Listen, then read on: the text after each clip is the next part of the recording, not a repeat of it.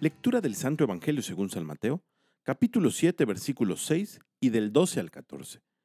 En aquel tiempo Jesús dijo a sus discípulos, No den a los perros las cosas santas, ni echen sus perlas a los cerdos, no sea que las pisoteen y después se vuelvan contra ustedes y los despedacen. Traten a los demás como quieran que ellos los traten a ustedes. En esto se resume la ley y los profetas.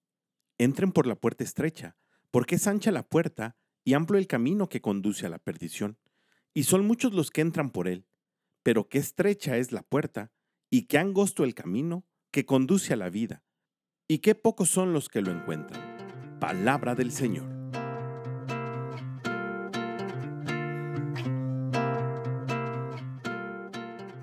Por supuesto que en esta vida nadie pretende que lo traten con groserías, con desdén, con enojo o con indiferencia.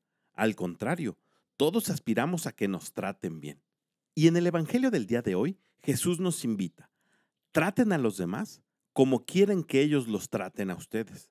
Y añade, en esto se resume la ley y los profetas. Los judíos tenían más de 600 leyes, pero todas ellas y las tradiciones que los sacerdotes habían impuesto a su pueblo no sirven de nada si, como dice Jesús, no nos llevamos bien. Por eso revisten de enorme trascendencia estas palabras. Y es tan importante esto para Jesús que en el capítulo 22 del mismo Evangelio de San Mateo, Jesús vuelve a referirse.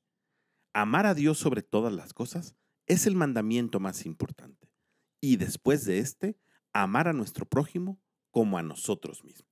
Y definitivamente, esta es una condición para que podamos pasar por la puerta estrecha y por el camino angosto que nos conduce a la vida.